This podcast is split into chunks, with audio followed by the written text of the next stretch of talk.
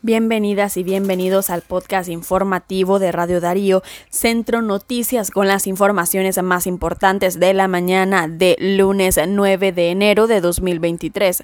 A continuación nuestros titulares. Dos nicaragüenses mueren por accidentes de tránsito en Estados Unidos. Además, nicaragüense ultimó de varios disparos a su expareja en Estados Unidos.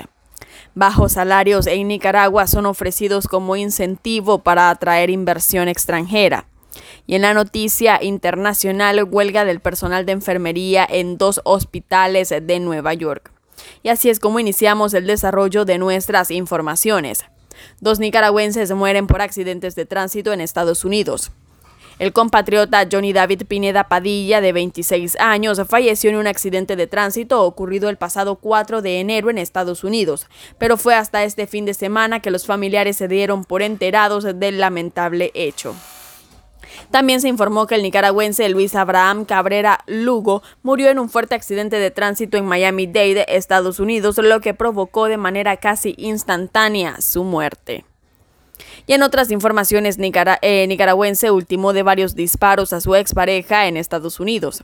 El nicaragüense Julio César Morales, de 27 años, confesó ante la policía de Miami que asesinó de impactos de arma de fuego a su expareja Sterling Samara Mesa García, de 24 años, la noche del 31 de diciembre en la vivienda de la víctima. El reo, confeso, dijo que ejecutó el crimen porque su exnovia se negó a pagarle los cuatro mil dólares que le prestó. Por su parte, la policía de Miami en el estado de la Florida señaló que el nicaragüense tiene antecedentes de violencia machista y había amenazado a su exnovia que si tenía otra relación le mataría. Y en otras informaciones capturan a nicaragüense acusado de asesinar a tres mujeres en Costa Rica. El nicaragüense Eric López Cuadra, de 36 años, fue capturado por agentes de la Oficina de Investigaciones Judiciales de Costa Rica por ser el principal sospechoso de asesinar a la maestra pensionada Zoraida. Bustamante Cargas, de 64 años, en el vecino país centroamericano y es el acusado, trabajaba realizando trabajos de albañilería en la vivienda de la docente jubilada y fue sorprendido por ella misma. Cuando el sujeto entró por la parte trasera de la casa y al percatarse que había sido descubierto, se abalanzó sobre el cuerpo de la docente y le asestó tres cuchilladas que ultimaron a la mujer. Y en otras informaciones, bajos salarios en Nicaragua son ofrecidos como incentivo para atraer inversión extranjera. El economista Enrique Sáenz eh, señala que el régimen de Ortega y Murillo, al igual que representantes de las zonas francas, ofrecen a los inversionistas internacionales o extranjeros como un atractivo el pago de bajos salarios para aumentar sus ganancias y asegurar la inversión en Nicaragua. Los representantes de las zonas francas de esta manera aumentan más su ganancia, porque el gobierno o las instituciones oficiales que promueven inversiones extranjeras tienen el descaro de ofrecerlas a los inversionistas internacionales como un atractivo para invertir en Nicaragua los bajos salarios.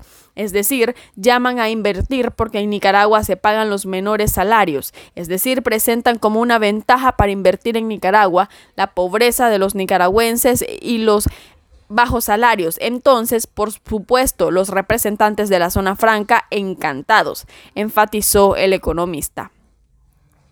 Católicos lamentan cancelación de fiestas patronales del Señor de Esquipulas en el Viejo. La página de Facebook de la iglesia Nuestro Señor de Esquipulas en la ciudad de El Viejo, Chinandega, informó a la feligresía católica que la procesión en honor a la imagen de Cristo Negro no se llevará a cabo el 15 de enero próximo en la localidad, a como tenían planeado, esto sin ofrecer mayores detalles. La manifestación del Señor de Esquipulas es una de las más conmemoradas religiosas más significativas del occidente del país y encanta a centenares de religiosos que se trasladan hasta el viejo para escoltar y cargar en hombros a la sagrada efigie, sostuvieron dos católicos consultados por Radio Darío. Y en la noticia internacional, huelga del personal de enfermería en dos hospitales de Nueva York. El personal de la enfermería de dos hospitales más importantes de la ciudad de Nueva York se fue a huelga el lunes en demanda de mejores salarios y más personal, tras un fin de semana de negociaciones que no lograron un acuerdo para un nuevo contrato. El paro comenzó a las 6 de la mañana y se esperaba la participación de hasta 3.500 enfermeros del Centro Médico Montefiore en el Bronx y unos 3.600 en el Hospital Monte Sinaí de Manhattan. La Asociación de Enfermeros del Estado de Nueva York se vio obligada a tomar la drástica medida porque la falta de personal crónico hacía sus afiliados atendieran a demasiados pacientes. Y de esta manera es como finalizamos el podcast informativo Centro Noticias de Radio Darío. Muchas gracias por su fidelidad y recuerden que juntos derrotamos la censura.